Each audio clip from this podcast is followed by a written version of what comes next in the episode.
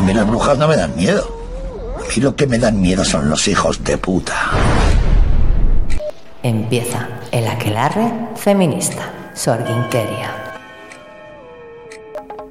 Lo han vuelto a hacer, señores que nos dan consejos a las mujeres. Y yo también lo voy a hacer, porque me parece una necesidad señalar a estos señores y decirles que ya cuando ellos vean, cuando lleguen a ese crescendo del ridículo macho, que culminen con un mutis, que se vayan callando. José Coronado, ya se escucha su nombre y suena como a macho. Lo ha vuelto a hacer en relación con las acusaciones contra el director de cine Carlos Bermú, acusado de agredir sexualmente a, a tres actrices y las que quedan por salir. Coronado ha tenido a bien contarnos a las mujeres lo que piensa. Coronado ha sentido, como ser que está por encima en la pirámide evolutiva del ser humano, que debía decirnos a las mujeres lo que pensaba sobre las agresiones sexuales y nos ha regalado uno de sus tan fundados y valiosos consejos. Consejos que toda mujer debe escuchar en silencio y seguir a pies juntillas. Abro comillas.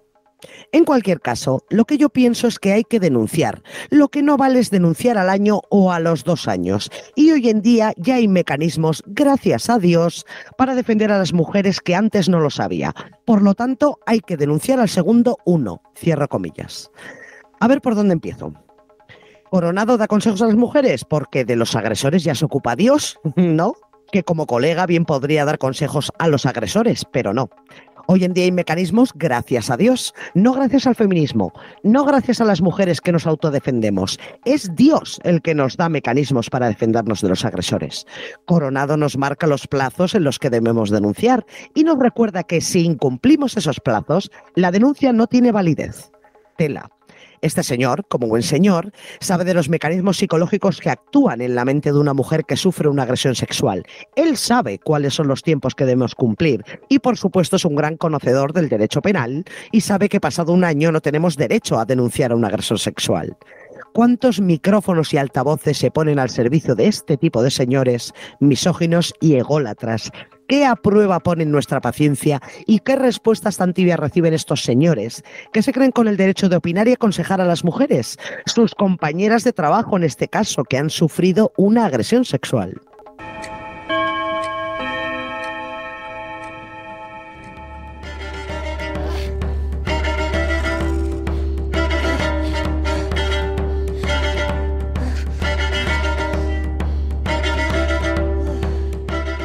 Kaixo, Ainara Goiteandia. Kaixo Libertad Ganzo, ¿qué tal estás? Mm, Muy bien, zorreando esta semana. Eh, zorra, zorra. Eh, tela, ¿eh? Tela, tela.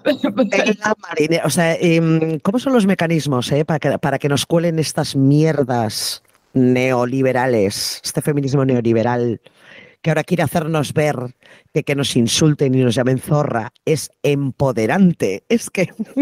Es ostras, tremendo, tremendo, tremendo. Cuando visualizas la presión, qué clarito queda todo, ¿eh? Vaya. Hoy vamos con, con dos cosas para abrir boca antes de traer un librazo. Hoy traemos Es- un libro. Un libro que en realidad es, es una herramienta, luego lo explicaremos, muy necesaria para todas, pero eso luego. Como preliminar, vamos con noticias. Primero queremos que escuchéis esto. Somos el secreto mejor guardado del cine español. Bueno, ese y el nombre de nuestros acosadores sexuales.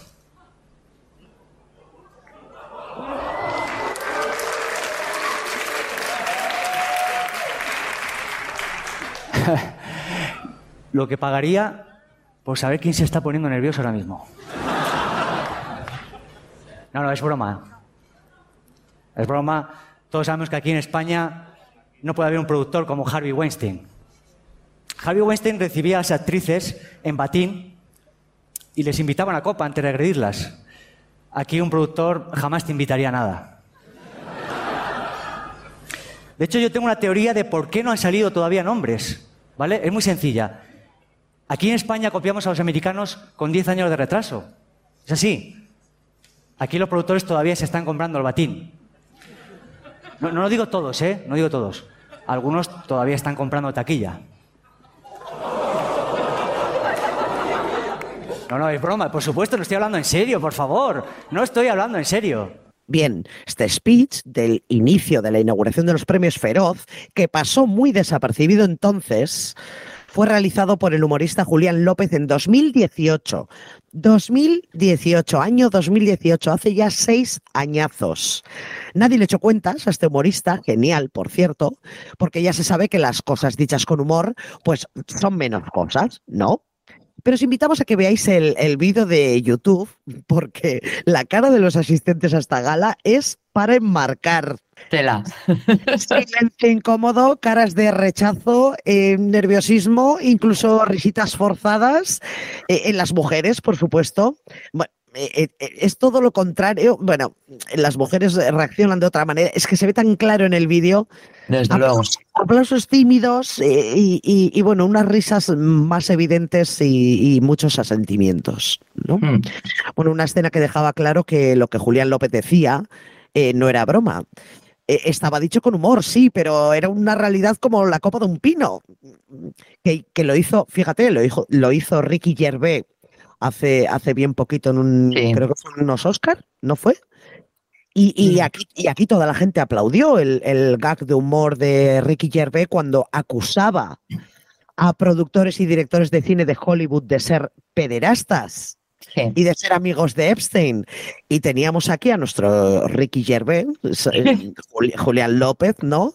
Que ya estaba repartiendo leña hace seis años. Y ahora nos venimos a 2024, seis añitos después.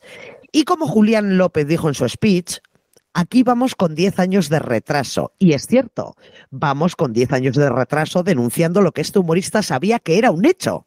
No solo lo sabía él, sino que lo sabía toda la comunidad de actrices, actores, directores, productores, toda la familia del cine y la televisión españolas. Sí, sí, eh, 2024 y, y salta a la calle el escándalo sexual que tiene pinta de que solo es la punta del iceberg del director de cine Carlos Bermud. que ya tiene narices esa frase, es escándalo sexual. Normalmente cuando escuchamos esta frase estamos hablando de agresión sexual o de una conducta sexual que la sociedad católica y castrada considera indecente. O sea, curiosa utilización del lenguaje, escándalo sexual. O sea, eh, mm, iba a decir una grosería, pero no lo voy a decir. Es que es totalmente, o sea, es terrible. Bueno, Carlos Bermud, director de, de cine canario, ha sido acusado por violencia sexual por tres mujeres. Según una investigación del diario El País, tres mujeres han acusado a este hombre de haberlas agredido sexualmente y se ha abierto por primera vez el melón de las agresiones sexuales dentro del, del mundo del cine. Por primera vez digo, porque es evidente que este no es un hecho aislado, pero sí que es la primera vez que salta a la opinión pública. Tres mujeres han dado sus testimonios sobre este ser. Prácticas de violencia extrema, estrangulamientos, insultos, golpes, violaciones, trato denigrante, acoso, incluso sexo sin preservativo, aunque una de las mujeres le pidiera que se lo pusiera. Todas estas agresiones se dieron en un contexto de, de poder, esto es, él era director, un director de cine, que agredía a mujeres trabajadoras del medio, una de ellas incluso con un contrato de falsa autónoma, y le prometió a otra de ellas también trabajo en el mundillo a cambio de sexo. Eh, vamos, el modus operandi de, Carlos Bermud es un clásico que se repite en muchos casos, eh, un hombre con poder que agrede sexualmente a mujeres que son sus subordinadas o que trabajan en el mismo medio que el agresor en desigualdad de condiciones. Terrible. Esto, por supuesto, ha hecho que ninguna de estas tres mujeres denunciase a Carlos Bermud por estas violaciones en las que en todos los casos ellas habían verbalizado que incluso físicamente que no querían sexo con él. Ninguna ha denunciado por miedo a las represalias, esto es, por miedo a no volver a ser contratadas en el mundo del cine y la televisión españoles. No solo eso, sino que han declarado que tampoco han denunciado por miedo a no ser creídas. Esto lo conocemos muy bien, ¿eh? Muy bien. No sé, Fíjate en el, en el caso de Dani Alves, que empezó el juicio el lunes, Sí. la, la víctima eh, lo primero que verbalizó es que no quería denunciar porque nadie la iba a creer. Eso es. Bueno, estas mujeres consideraron que no iban a ser creídas debido al estatus del agresor sexual dentro del mundo del cine, igual que, igual que el de Dani Alves, ¿no? El, el famoso futbolista. Volviendo al, al caso Bermud, este ser ganó la concha de oro del Festival de Cine de Donostia por la película Magical Girl. Cuidado que Carlos Bermúdez se dio a conocer el mundo del cine gracias a una serie infantil, Jelly Uf. Jam. Eh, una serie infantil es que es que es escalofriante. Bueno, Es que da miedo, ¿eh? claro, este señor es un depredador en toda regla. Bueno, no, no obstante, y por supuesto, él se ha defendido y los argumentos que ha lanzado han sido los de siempre. Abro comillas, paso, paso a contaros las palabras de este señor para justificarse. Abro comillas. He practicado sexo duro siempre de manera consentida, porque creo que es muy importante el consentimiento. Otra cosa es que la persona en su casa después se sintiera mal y a lo mejor en el momento tuviese miedo a decirlo. Eso yo no lo puedo saber. Claro, cierro comillas. Claro, porque ¿quién puede saber que cuando golpeas, estrangulas, insultas, arrancas la ropa a una mujer y cuando terminas te vistes y te vas sin dirigirle la palabra, a esa mujer no le ha gustado esa agresión? ¿Quién puede saber eso? Claro. ¿verdad? Eh, fíjate que además me llama mucho la atención eh, cuando empieza con sus justificaciones diciendo, he practicado sexo duro siempre de manera consentida. Es que estamos normalizando el sexo con violencia. Sí. Cuidado. Estamos normalizando eh, las prácticas sexuales que incluyen violencia y las estamos dando eh, cualidad de, de- de sexo se- seguro, de sexo sano y de sexo libre. Y no es así, ¿eh? O sea, ya No, para no. empezar, la primera frase de la excusa de este hombre es terrorífica.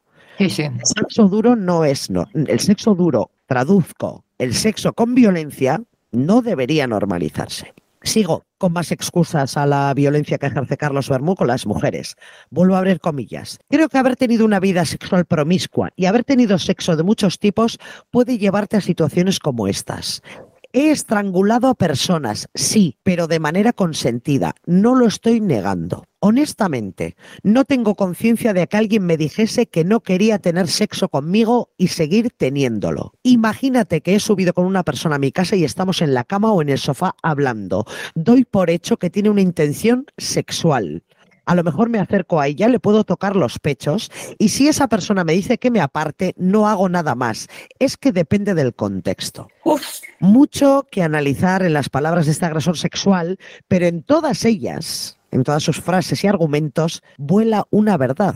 Un hecho que hace que este hombre agreda así a mujeres para satisfacer sus delirios sexuales. Este hombre deshumaniza a las mujeres por completo, nos deshumaniza y nos pornifica, hasta tal punto que no puede concebir una práctica sexual sin violencia porque al no, al no ser nada para él, nosotras al no ser nada para él, necesita agredir y controlar a las mujeres para tener una erección. Este hombre no puede tener una relación sexual con una mujer de igual a igual. O sea, fíjate que este, que este ser se cree que sentarte con él en una cama o en un sofá es ya señal inequívoca de que vas a tener sexo con él. ¡Qué peligro! peligrosísimo. Y, y- y dice más, depende del contexto, pero por lo que vemos, en cualquier contexto. Ya Hmm. sea sentada en un sofá, ya sea sentado en una cama, él mismo se busca el escenario para agredir a las mujeres. Repito, cualquier escenario. Sí, yo veo, yo veo aquí una clara influencia del consumo de porno.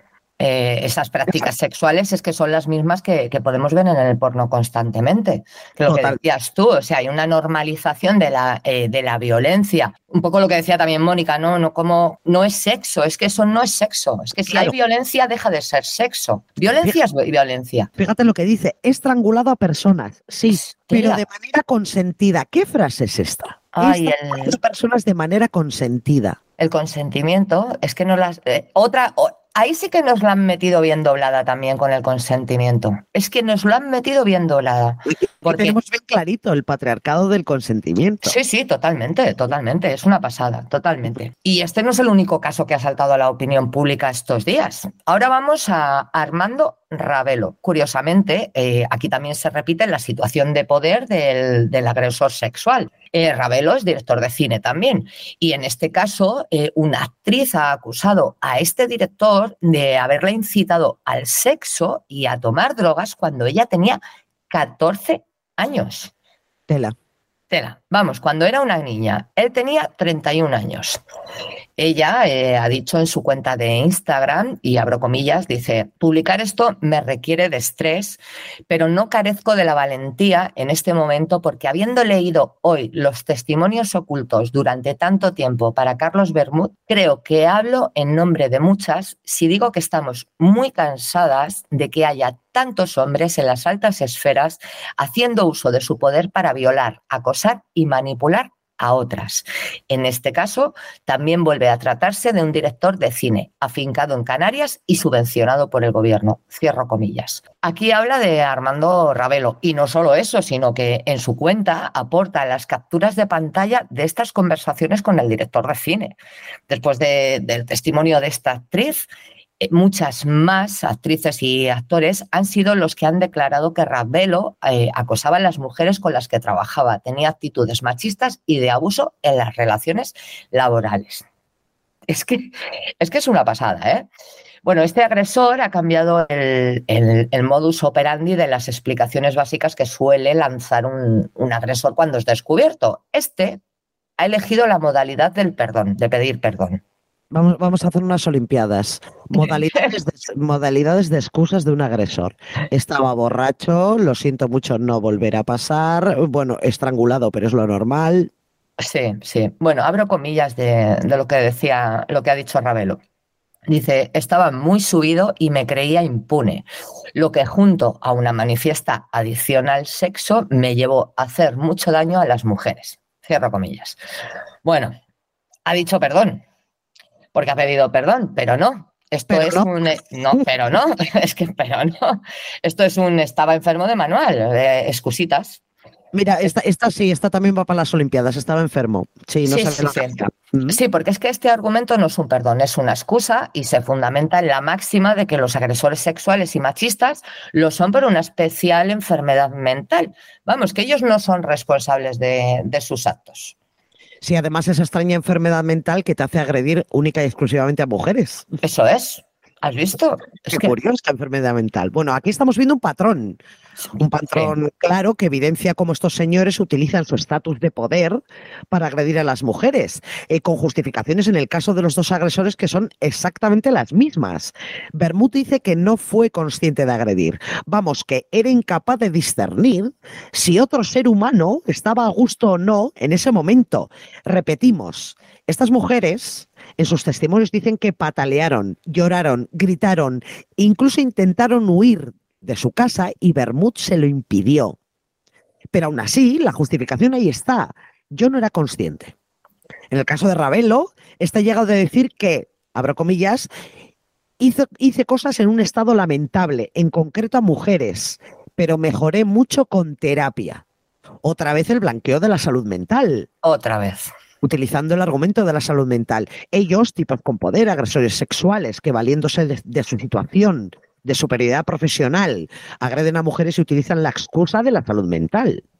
En el otro lado, las víctimas, en este caso cuatro, tres de Bermú, una de, de Ravelo, esta, esta, cifra nos extraña bastante porque estamos viendo que estos señores tienen un patrón de comportamiento de depredador durante años.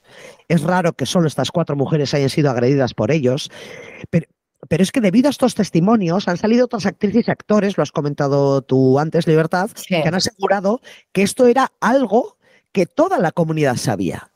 Que a mí, que a mí fíjate esto, eh, me llevan los demonios. O sea, esto, ah, ah, pues sí, nosotros lo sabíamos.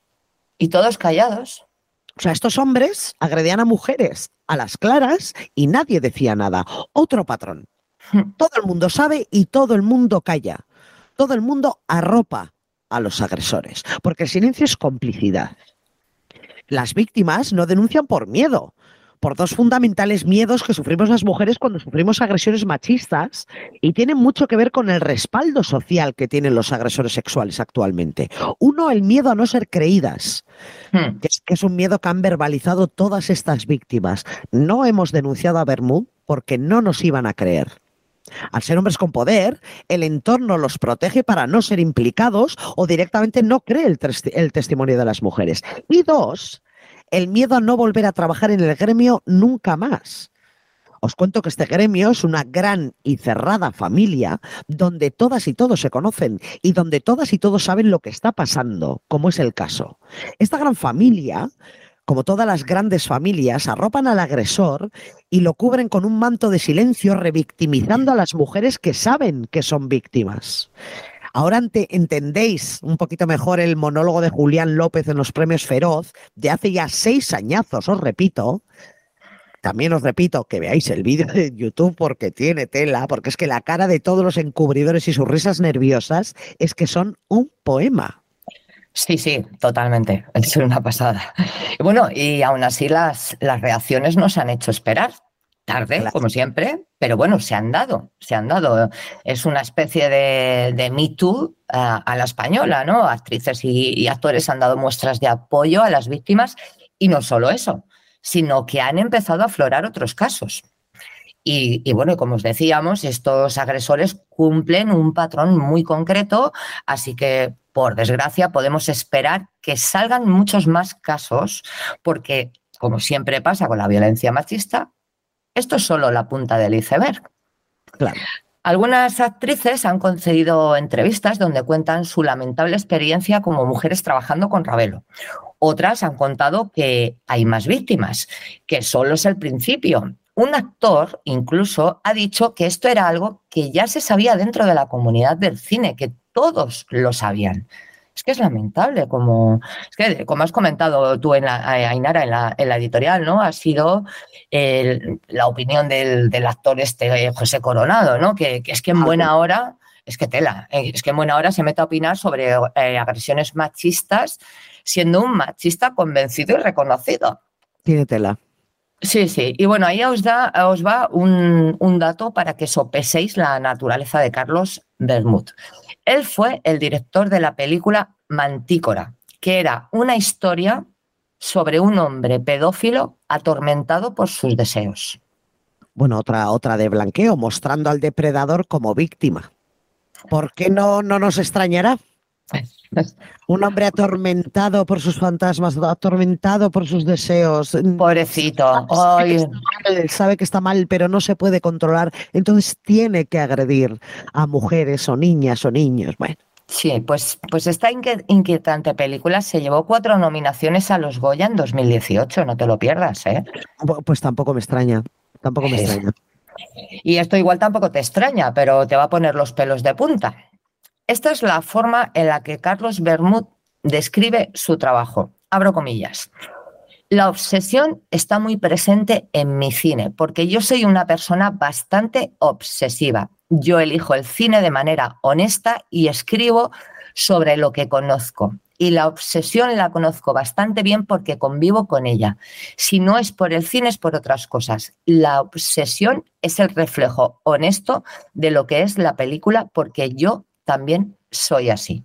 Cierro comillas. ¿Cómo te quedas? Eh, asque, asqueada, eh, horrorizada, bueno, no sé, y, y, es que encima va y hace una película sobre un pedófilo atormentado, mientras entre rodaje y rodaje agrede sexualmente de manera brutal, con extrema violencia, a mujeres a las que promete trabajo por sexo, aprovechando su situación de poder. Pues como cualquier pedófilo o pederasta, porque el componente poder es, es, es, clarísimo en estas agresiones sexuales. Hmm. Y todo esto con el silencio cómplice de la comunidad del cine. Eh, terrorífico. Terrorífico. Bueno, ha habido consecuencias, ¿no? Bueno, algunas tímidas consecuencias. Es que, bueno, ya sabes, ninguna medida que sea tajante y corte de raíz estos comportamientos de los señores con poder. Eso seguro que no lo vamos a ver. Pero bueno, alguna se ha dado. La primera reacción la ha tenido Radio Televisión Española, eliminando de su plataforma gratuita de streaming la película de Carlos Bermud, Magical Girl. Y ya, creo que ya no ha habido más eh, reacciones. Sí, eh, en el caso del otro agresor, eh, Armando Ravelo, en un comunicado ha dicho que se retira del cine, que no volverá a trabajar en este sector. Eh, por favor y gracias. Habría que... Me preocupa el sector al que vaya ahora este señor. Eso es lo que me preocupa. Sí. Y bueno, en los premios Goya, que son este fin de semana, por cierto, se avecina avalancha de discursos y speeches de, de, rechazo a las agresiones que sufren las mujeres por parte de directores y productores del gremio. Y bueno, sí, sí, sí, sí y el señor Coronado, bueno, menos mal que ha llegado a pedir perdón también por las frases que mencionabas tú antes en, la editorial, que ha llegado a decir, abro comillas, Eh, lamento mis palabras, mi intención era animar a la denuncia. Por supuesto, no soy quien para determinar los tiempos de las víctimas para denunciar agresiones. Desde aquí reitero mi apoyo más firme a todas las que lo sufren y mi absoluta condena al agresor. Cierro comillas. Efectivamente, Coronado, es que no eres quien. No eres quien, chavalín. Es que tendría que haber alguien al lado que no sé quién, ya, cállate, Coronado. Ahí, Sí. déjalo ahí. Ahí está perfecto, no eres quién. Punto. Eso es. Fin. A este señor se le, se le ha hecho una úlcera mientras escribía e- esa story, ¿no? En una cu- cuenta de Instagram ha, co- ha colgado un, un story eh, que, que va a durar 24 horitas, ¿eh? Y venga, fin. Por eso nosotros aquí lo traemos y lo dejamos ahí para la posteridad. Eso, eso. Bueno, de todos modos verás que, que solidaridad de atrecho en el discurso inicial, en las recogidas de premios, en el fotocall. Ahora sí, Claro. ahora, eh, ahora que la industria ya no puede ocultar más su misoginia y, y miseria, Hmm. ahora mensajes de rechazo a la violación de actrices por parte de sus jefes, que por cierto estarán en la gala. claro. Es, es que, claro, productores, estos señores que ponen la pastita, los directores, eh, estarán todos en la gala aplaudiendo con sus, con sus trajes de, de vete a saber qué diseñador o diseñadora. Pues, pues como cuando lanzó la bomba el humorista Julián López de los Feroz de 2018. Es que insisto, ver el vídeo, por favor. Sí. Ya no insisto más, no voy a poner pesada, pero verlo. Porque había gente que sonreía cual llena la caza. Y había otros que no podían estar quietos en la silla. Es que las caras son. Bueno, Sí. mientras, mientras las actrices miraban nerviosas a su alrededor. Bueno, efectivamente, compañeras, se, se avecinan un- unos Goyas. Buah. Unos Goyas eh, eh, muy pesados, muy pesados y muy de atrecho. Sí, sí, muy, sí. muy de solidaridad de atrecho. Sí, totalmente, totalmente.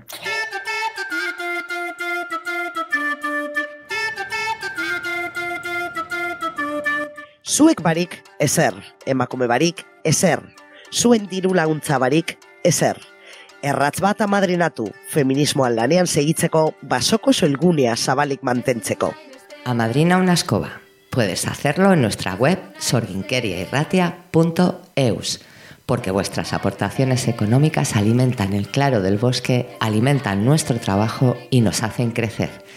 Amadrina una escoba en sorginkeriairratia.eus y te mandamos una escoba. Sorguiña, bruja, meiga, bruja, amadrina una escoba en baino Hoy en el Claro del Bosque, una mujer experta en violencia machista y que es un referente en la autodefensa feminista en el Estado español y en Latinoamérica. Ella dijo la grandiosa frase, de poco me sirve saber defenderme físicamente si pienso que el control de mi pareja es amor. Y hoy viene a hablarnos de su libro, que ya es un bestseller en el feminismo, porque lo sabemos nosotras, Autodefensa feminista, más allá de aprender a decir no. Kaixo Maitena Monroy, ongi etorria, bienvenida al Kaixo. Kaixo, es que ricasco por invitarme al Coro del Bosque. Encantada de estar con vosotras. ¿Qué tal estás? ¿Todo bien? Todo bien, a tope con las presentaciones y demás. Y, y nada, muy bien, muy contenta de la acogida que está teniendo el libro, la verdad. Es que está teniendo una acogida brutal, ¿eh? Muy buenas críticas, la gente lo está devorando. Bueno, Sí, estoy, estoy muy contenta y de hecho, vamos, eh, sale ya la segunda edición, así que. oh, Soriona. sí, sí, sí. Maravilla. Es claro. Es que no podía, no podía ser de otra manera. Bueno, vamos, a, vamos al, al ajo. Maitena, ya en el, en el propio prólogo hablas de que la, la autodefensa feminista surge de la colectividad. Me ha parecido, me ha parecido algo que hay que, que, hay que mm, aclarar. Me ha parecido una descripción preciosa, por cierto. Dices que nos pertenece a todas las mujeres, que nos iniciamos con la autodefensa de mujeres. ¿Qué es la autodefensa feminista? Pues eh, es una herramienta política para la despatriarcalización de las mujeres, en principio. Y a partir de ahí podemos extender al conjunto social, porque el feminismo eh, trabaja para el conjunto social, podemos extender esta idea de despatriarcalizarnos conjuntamente, pero tenemos que empezar nosotras por entender que, cómo el patriarcado habita en nosotras para a partir de ahí poder hacer ese proceso de atender lo que, lo que nos pasa. Y sí, efectivamente, la autodefensa, parte de la autodefensa de mujeres, de las asambleas de mujeres, o sea, que sale de lo colectivo y del feminismo, que esto también es importante, porque yo creo que hay un interés en despolitizar las herramientas que provienen del feminismo y por eso me parecía importante escribir este libro, que es un poco eh, el, el relato de toda mi experiencia en el trabajo de autodefensa feminista, pero que está ligada a las miles de mujeres y a las compañeras que se han formado eh, previamente, con las que yo me he formado y que luego se han formado conmigo. O sea que es un, es un relato colectivo. Es un, es un trabajo colectivo, efectivamente. ¿Qué podemos encontrar? Bueno, nosotras nos, nos hemos devorado este libro porque nos ha parecido tan útil y pedagógico. Lo recomendamos a, todas las mujeres que quieran saber de qué va la autodefensa feminista. Pero descríbenos, eh, ¿qué podemos encontrar en este libro? Pues eh, podemos entender, eh, o sea, encontrar primero eh, entender qué es la autodefensa feminista desde esta perspectiva política, que no es ni defensa personal, que quien quiera hacer defensa personal, que lo haga, que está muy bien y demás. Pero yo creo que al patriarcado le interesa mucho construir unas narrativas sobre la violencia contra las mujeres vinculadas con el terror sexual. Entonces, lo que hago en el libro es, por un lado, conceptualizar la propia herramienta, decir cómo trabajamos en los talleres de autodefensa feminista, pero explicar también eh, qué es la violencia machista y también cómo el patriarcado se internaliza en nosotras. Porque no es posible entender, por ejemplo, eh, este proceso de sincretismo de género en el que estamos hoy en día, que es un concepto de, de, Marcel, de Marcela Lagarde, en el que ella plantea que en toda mujer moderna, podríamos trasladarlo a los hombres también, ¿eh? en toda mujer moderna sigue habitando la mujer tradicional. Es decir, venimos de una identidad de la esclava, eh, yo a veces en las charlas digo ¿no? que mi abuela tenía mucha conciencia, mi abuela materna, porque me decía siempre que esto es lo que nos ha tocado a las mujeres. Que tener conciencia no, no significa subvertir, el orden patriarcal y nosotros venimos para subvertir el orden patriarcal. Entonces, para ello es necesario entender cuáles son las herramientas que pone en marcha el patriarcado para que las mujeres hoy en día aceptemos lo que Alicia Puleo llama el patriarcado de consentimiento, ¿no? Por lo menos en ciertas latitudes del mundo, en otras sigue habitando el, patriarcado de coerción. Entonces, es darnos herramientas para poder identificar ese patriarcado que está presente también en nosotras, poder entender muchas de las cosas que nos pasa, qué emociones nos desempoderan, como por ejemplo la culpa, la vergüenza, pero hay una muy potente que es la pena. La pena que sentimos por los hombres todo el rato. La, incluso eh, cómo esculpamos a los hombres en sus ejercicios de, de violencia. ¿no? Entonces, eh, a partir de ahí podemos transitar eso que llamamos el empoderamiento feminista para que no se vuelva un empoderamiento neoliberal, ¿no? De que te compras la crema de L'Oreal y ya está. Y tú ahí a trabajar la autoestima. Porque lo que quiere el patriarcado también es situar esto como un problema aislado, individual. De eh, cada situación de agresión es una situación específica que vive una mujer por sus circunstancias concretas y las circunstancias concretas del agresor, que casi siempre además tiene como coartada la psicopatología. A mí me preocupa mucho también el análisis que se hace a veces ¿no? de los hombres como narcisistas, que dices, cualquier eh, sujeto supremacista de cualquiera de los sistemas de presión tiene rasgos narcisistas. Pero esto no, lo, no, es lo que determina a los machirulos, lo que determina es su posición patriarcal frente al mundo. Y a estas alturas de la vida, que alguno diga, ay, yo no lo sabía, no me enteré, pues llama la atención mmm, llaman la atención. Entonces, en el libro lo que, lo que planteo también es todos los engaños patriarcales, toda la mitología patriarcal que hay con respecto a la violencia contra las mujeres, para que podamos realmente tener recursos efectivos, no solamente para enfrentar la violencia, sino para entendernos a nosotras mismas y a partir de ahí poder hacer todo ese proceso que, en el que queremos decidir, pero no podemos decidir si tenemos una estructura que nos mantiene en la desigualdad. Entonces, por eso digo que tenemos que, que entendernos para atendernos. Fíjate que otro punto interesante que comentabas eh, en el libro y que has dado tú unas pinceladas era situarnos a las mujeres en esta sociedad patriarcal y cómo la hemos normalizado, que lo comentabas al, al, principio, cómo la hemos normalizado y estamos viviendo como cosas ni siquiera normales, como naturales de nuestra propia naturaleza, Uh -huh. agresiones patriarcales. Tú en este uh -huh. Me he visto bastante identificado en este libro y yo creo que todas las que las que lo leamos nos podemos ver identificadas porque nos colocas en nuestro sitio en cierto modo. ¿no? Nos dices, a ver, tú estás aquí. A partir de donde estás, toma conciencia del sitio en el que estás y actúa. ¿no? Claro, el, eh, lo que planteo es que yo también estoy en ese sincretismo de género, ¿no? Entonces, yo me tengo que trabajar desde la maitena que soy ahora mismo con todas mis contradicciones, con todos mis mandatos, las presiones de género. Ah, Yo cada vez hablo más de mandatos y presiones de género, porque si no esto del género parece que se diluye, fluye y no se sabe muy bien de qué estamos hablando. Y no quiero mm, dejar de recordar que lo que vivimos las mujeres es un sistema de opresión que se determina con la explotación del tiempo, de los cuerpos, de la vida de, la- de las mujeres, ¿no? Entonces, poder situarnos cada una, porque sale mucho en los talleres también, Que cada una dice, jo, pues a mí donde tengo más dificultades es en las relaciones de pareja. Y otra dice, pues a mí, sin embargo, es en el ámbito laboral. A mí, sin embargo, es en el ámbito eh, de la familia extensa. A mí, en el ámbito de las relaciones sociales. Pues a mí el terror sexual es que me limita mucho en mi vida, ¿no? Y a partir de ahí, de lo que identificamos, podemos pensar en cómo el tener estrategias tanto individuales como colectivas, porque a veces hay que pensar, bueno, muchas veces hay que pensar en estrategias colectivas, porque nuestro objetivo final es eh, dejar de dar talleres de autodefensa feminista y erradicar el patriarcado. Ese es nuestro objetivo, ¿no? Pero sí, efectivamente, y yo creo que es muy importante también entender que estamos ante un rearme, y lo quiero decir con esta palabra, un rearme patriarcal. Eh, y lo digo con todo el sentido belicista que tiene esta palabra, porque yo creo que estamos viendo un reproducimiento de la violencia contra las mujeres, aparte de un, de un aumento de la militarización global, que eso afecta directamente también y de manera específica a la vida de las mujeres. Pero es que además está viendo ese rearme patriarcal que es una reacción.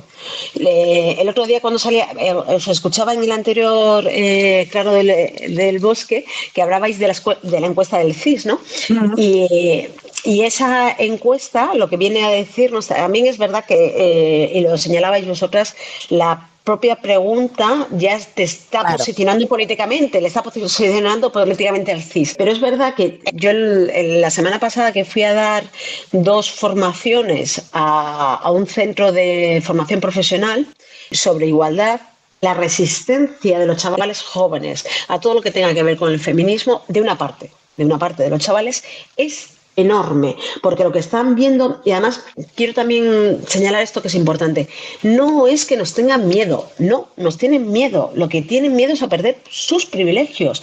Entonces, esto es muy importante señalarlo, porque a veces se habla de los hombres que tienen miedo a las mujeres, no, que no nos tienen miedo, tienen eh, miedo a perder sus privilegios, porque si no, no, estamos hablando de esta situación de, de opresión, sino que nos vamos casi a cuestiones otra vez más eh, individuales. Y no, eh, los hombres actualmente están teniendo, los hombres machirulos, una reacción patriarcal consciente, consciente, selectiva y orientada a mantener los privilegios. Has, has mencionado estrategias y la verdad es que hem- hemos sido conscientes de ello en, en el libro y me ha parecido muy interesante que en el libro marques estrategias de seguridad cuando estamos en una situación de maltrato. Estrategias de seguridad y lo primero que dices es que tenemos que saber identificar para vernos. Nos, cuesta vernos, Maitena. Yo creo que sí, porque estamos también en el espejismo. de- por un lado, estamos en el negacionismo, ¿no? Estamos en un momento político a nivel internacional del negacionismo de la opresión de las mujeres. Y por otro lado, estamos en el espejismo de la igualdad. Entonces, si juntamos esos, esos dos factores, que no son eh, dos factores únicos, ¿eh? también hay otras variables que hay que tener presente, pero yo creo que sí, que cuesta identificar los malos tratos psicológicos porque la violencia no se expresa como nos lo han contado. Y esto lo sabemos, nos lo dicen los datos. Incluso en la mal llamada violencia sexual, digo mal llamada porque yo creo que hay que desexualizar la violencia y lo planteo también en el libro, ¿no? Entonces, incluso en esa violencia que siempre nos cuentan que va a ser el loco, el descontrolado por la noche, pues ya sabemos que la mayoría de los agresores son, eh, hasta en el 80% de los casos, son conocidos de la víctima. Y eso es la violencia que conocemos, con lo cual podríamos, eh, seguramente ese, dato se incrementaría si supiéramos de toda la violencia contra las mujeres. ¿no?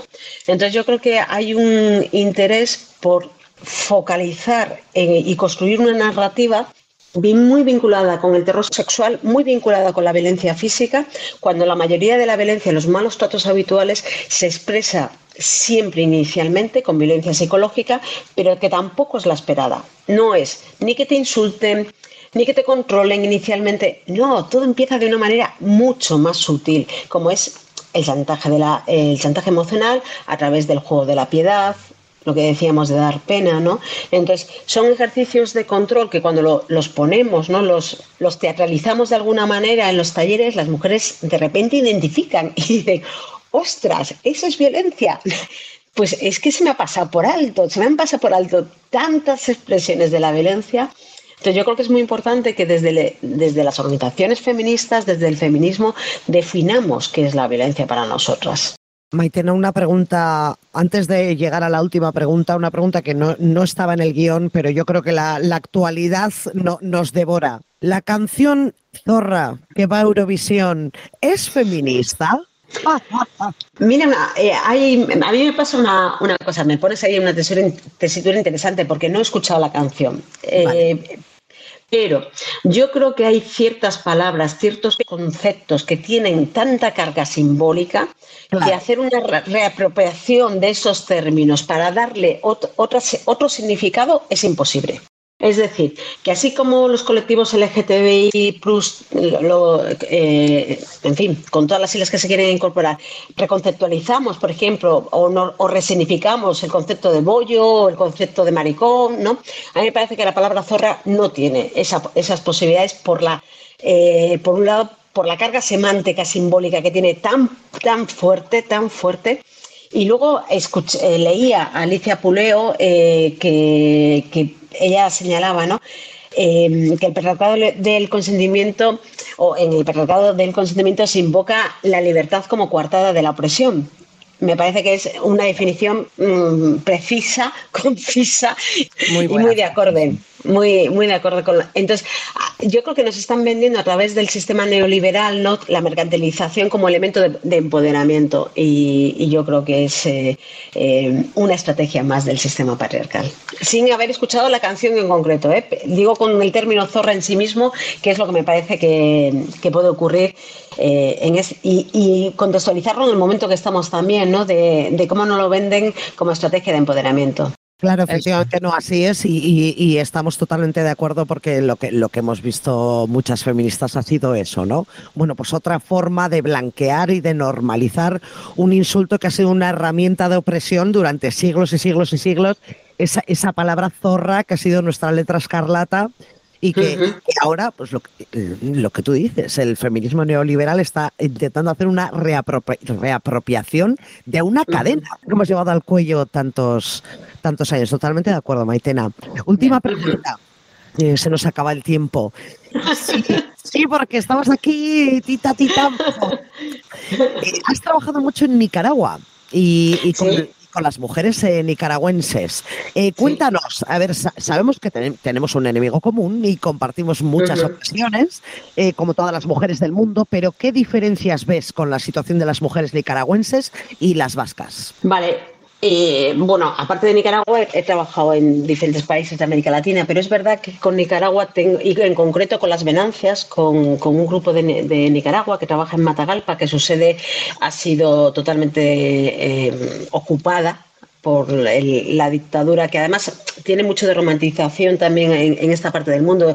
Yo que en los 80, ¿no? Eh, cantaba las canciones de Cortatu y demás sobre, sobre el sandinismo, ahora dan como ganas de llorar, ¿no? Pero dice Rita Salgato en un análisis muy interesante que lo que eh, ha ocurrido con las revoluciones de América Latina es que todas han sido patriarcales porque no ha habido ese proceso. Aunque yo diría, yo diría que las revoluciones que utilizan la violencia, que utilizan la militarización, siempre son patriarcales. Mm, Digo esto porque es- estamos en un momento también eh, que yo creo que es importante unir la desmilitarización de nuestras cabezas, que tiene mucho que ver con cómo nos venden el amor romántico. Eh, ya sé que me estoy yendo del tema, pero te lo digo brevemente. Dejemos de decir conquistar a alguien, eh, dejemos de decir no luchar por amor, o sea, todo, todo lo, lo vinculamos con lo bélico. Yo creo que tenemos que desmilitarizar nuestras cabezas y despatriarcalizarnos. Volviendo a Nicaragua, pues yo creo que es un, yo al menos es un feminismo con el que me siento muy, muy vinculada. Y hay una frase que ellas dicen que me parece que encaja con esto que estaba diciendo, ¿no? Que ellas dicen patria libre para vivir. ¿no? Recogiendo la vieja consigna revolucionaria de patria o muerte. Entonces, yo lo que veo son un contexto de muchísima más precariedad, de muchísima más impunidad. En la medida que los estados son estados fallidos, la impunidad patriarcal es muchísimo mayor. Entonces, lo, que, lo que más nos diferencia, eh, bajo mi punto de vista, eh, sin ser experta en cada contexto, ¿no? habría que preguntarles a los nicaragüenses si están de acuerdo con lo que estoy planteando, pero a, a mí, de lo, que, he- de lo que he vivido, lo que me parece más fundamental es eh, en los niveles de impunidad tan salvaje y los niveles de precariedad para las mujeres. Y sin embargo, lo que creo que tenemos en común es esa capacidad de resistencia feminista frente al patriarcado.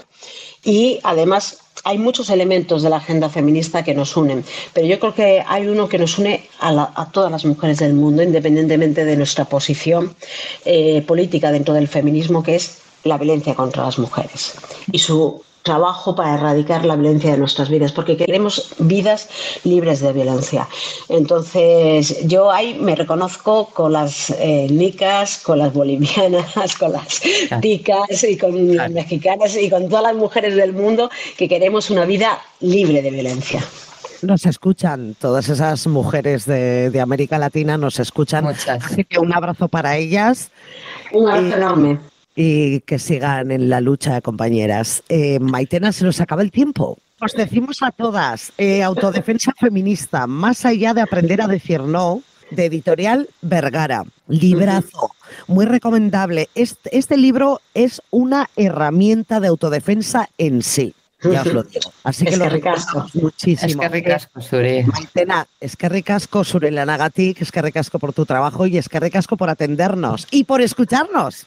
Eso. Ay, un placer porque soy oyenta habitual vuestra, así que ha sido un placer estar en el Claro del Bosque con vosotras y cuando queráis, eh, aquí me tenéis.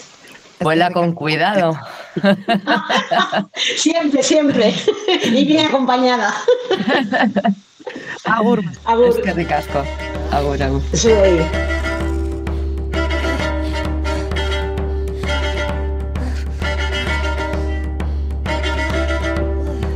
Bueno, no todo van a ser penas, no todo van a ser penas. Y hoy traemos una entrevistada que no suele ser entrevistada, pero hoy la tenemos que entrevistar. Tiene una sección fija que se llama Burbuja Radical, la burbuja radical. Hoy traemos a Mónica Lario para hablar con ella de una cosa que le ha pasado, que nos tiene que contar. ¿Eh, comadre? ¿Qué ha pasado? Cuenta, cuenta. Pues que me han hecho Comadre. comadre de oro 2024. ¡Uh! ¡Increíble! ¡Uh! ¡Arriba! ¡Ué! Madre de Oro 2024, Mónica Queridas, Gavilán. Qué fuerte. La antítesis de Rubiales, ¿eh? Lo habéis visto, que además Rubiales tiene, tiene el chungo. Rubiales, Como, como el nombre que tiene mi aspiradora, me hizo mucha gracia este detalle, solamente lo sabéis vosotras. A ver, eh, una cosita os tengo que contar. En el post de aquel caldero, Mónica nos mandó las capturas de pantalla de la info que le pasaba a su aspiradora y era maravilloso. Rubiales, Rubiales está cargando, Rubiales ha perdido, Rubiales está lleno, vacíalo. O sea, bueno, era eh, muy, muy- Maravilloso. Sí, sí, sí. Bueno, a lo que vamos, Mónica Lario Gavilán. Comadre de Oro. Te han dado el premio este 2024, Comadre de Oro. Vaya. Esto es Increíble, ¿eh? Es, eh, yo creo que es, eh, vamos, de, de los mejores reconocimientos que, que se pueden tener. Es que además te metes a ver la lista de las pedazos de mujeres que han sido comadres de oro, que es que, se te, que es que se te salen los ojos, porque tú vas pasando y las vas leyendo y todas son mujeres grandiosas, que han hecho cosas grandiosas. Y es como, "Bueno, pues me, ha- me han metido a mí en esta lista. ¿Cómo lo han hecho? ¿Qué ha pasado? Pues porque eres una mujer grandiosa que ha hecho cosas grandiosas, querida. ¡Ay, qué, cos- qué cosa más increíble, chicas! ¡Qué cosa más increíble! ¿Cómo has recibido este premio, Mónica? Pues con, se me caían las lágrimas de la emoción. Se me caían las lágrimas porque yo sabía quiénes eran las comadres, yo sabía del premio, pero mucho antes de empezar yo la tesis. Claro. Y, y- y claro, y recuerdo pues oír hablar de ello diciendo, ¡hala, qué cosa más guay! ¿no? Y es como, jo, siete años después, ocho años después, ha pasado esto. Es que me parece una, una auténtica, no sé, Es una barbaridad. Bueno, una a nosotros nos parece lo, lo natural, ¿no? A nosotros Sí. nos parece la, la evolución natural de, de un cerebro como el tuyo. Que hace cosas grandiosas y tiene, y tiene que recibir premios. A, a nosotras también nos hizo mucha ilusión por la parte que nos toca como Mm. compañeras. Libertad. Vaya, vaya, pero, pero es alucinante. Yo cuando lo vi dije, no puede ser, no puede ser. Digo, pero digo, tan joven. Lo primero que pensé, digo, tan joven. Esa es, esa es otra. A ver, ya sabes que yo tengo una admiración grandiosa hacia ti, ¿no? Porque pa- siempre te lo he dicho, ¿no? Para mí es, es muy eh, una eminencia, es verdad, porque es escucharte y escucharte, leerte cada trabajo que has hecho, cada, eh, cada artículo, cada informe, el libro, todo. Y es un, es un merecido reconocimiento porque creo que no hay mentes tan brillantes como, como la tuya. Eh, sobre todo eso, sobre todo la, la brillantez de, de tu intelectualidad con tu edad. O sea, es que es, es una pasada, es una pasada. Estamos grabando en vídeo que vosotras lo estáis oyendo y no lo veis, pero se me sale la sonrisa de la cara cuando me dicen estas cosas tan bonitas. Es que de verdad. Sí, está sonriendo. Está ¡Ay, sonriendo. qué bárbaro! La comadre más joven de la historia. Increíble, ¿eh? Es- Increíble. vaya. Además, la entrega de premios es mañana jueves. Mañana, ju- sí, efectivamente, mañana jueves, justo. Mañana jueves, Me voy a. Gijón. Eh, si estáis por ahí, venid, por favor, que va a ser muy guay. Estoy muy emocionada, ya me he preparado las palabritas. El premio lo entrega eh, Patricia Sornosa, por Oh. cierto, que yo la voy a tener delante y voy a decir, hola, te quiero. Y esto es todo lo que voy a poder decir, ¿no? O sea, Perdonar el Kit Kat, Patricia Sornosa, que por cierto está el día 17 en Bilbao. Eso es. Con ir a verla y a decirle que le queréis. Pues, eh, pues mano de escenario, eh, Patricia Sornosa entregando un premio a Mónica Alario Gavilán, El Mundo Explota, ya está, fin, hemos tocado un techo. ¡Ay! ¡Loco! Ya está, ya está. Inasumible. Ya está. Oye, Mónica, eh, Sorionak, es que mm, no, te lo hemos dicho ya cuando te entregaron el premio, eh, pero Sorionak, enhorabuena. Mm, Qué sí, ilusión nos hace. Mm. Qué orgullosas estamos de ti. Bien. ¿Qué, qué más decir? ¿Qué más decir? Es que no se, no se puede decir más, si es que el título lo dice todo, Comadre de Oro 2024. Vaya. Tengo algunas amigas que desde ese día me llaman comadre y es como, comadre, es como, ay, no me digas eso, Pues, pues es, pues es como para hacerlo, ¿eh, comadre? que me pongo nerviosa. Chita, vienes eh, eh, para ir cerrando ya, que se nos acaba el tiempo. Sí. Sí. Vienes a Iruña el 13 de Sí. febrero. Sí, tengo una conferencia Vale. en unos ciclos de espiritualidad y feminismo. Tengo una conferencia el día 13, luego el 23 en Valencia y luego el día 27 presento con mi compañera y amiga Inés Avalo, que no sé si la conocéis, pero tenéis que conocerla, es eh, seguidora también de Sorguinqueria y, y muy fan y otro cocazo brillante donde los haya.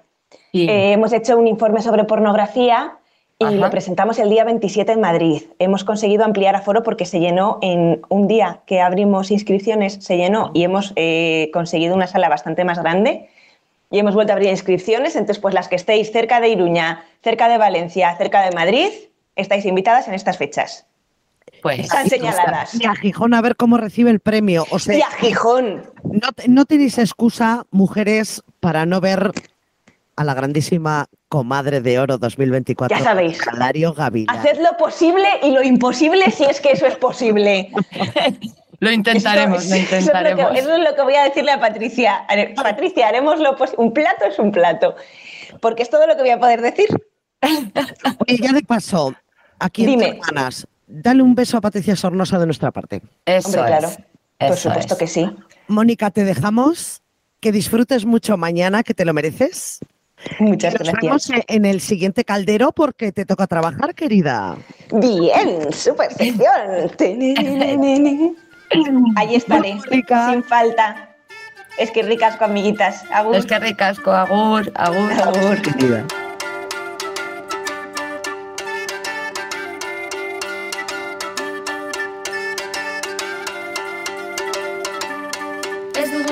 Bueno, con estas cosas bonitas cerramos el claro del bosque hoy. O sea, se nos ha acabado ya el tiempo, ¿no, zorra? que me estoy riendo por no, por, por no pegarte un puñetazo, zorra. Yo no me, eh, no me acostumbro. Hoy, hoy fíjate que eh, había quedado con Ama, con, con mi madre, y le iba a llamar zorra y yo decía, no, no me nace. O sea, eh, no, O sea, no, no- no me empodera, pero es que aparte eh, me sigue pareciendo una agresión. Es que es una agresión. Para mí sí. De, de, de los insultos, repito, de las cadenas que, que siempre nos han atado. No, no, no, no me sale.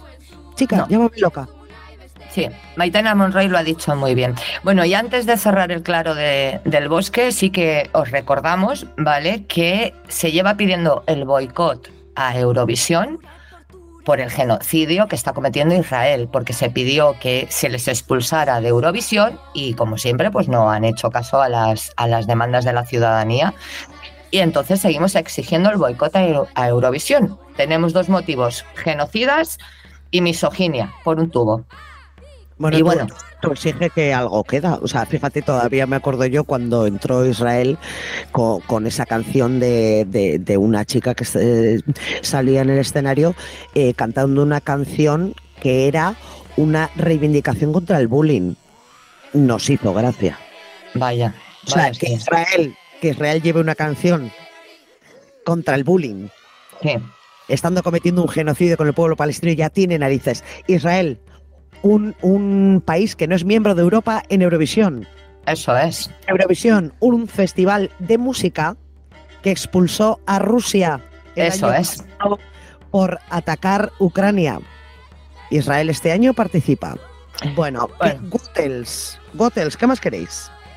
Ahí está. Bueno, ahora sí, ahora ya sí que se nos ha acabado el tiempo del todo y os recordamos que podéis escuchar todos los calderos y pócimas en iVoox y Spotify, que podéis seguir en nuestras cuentas de Twitter e Instagram y que tenéis toda nuestra información en la página web sorginkeriairratia.eus.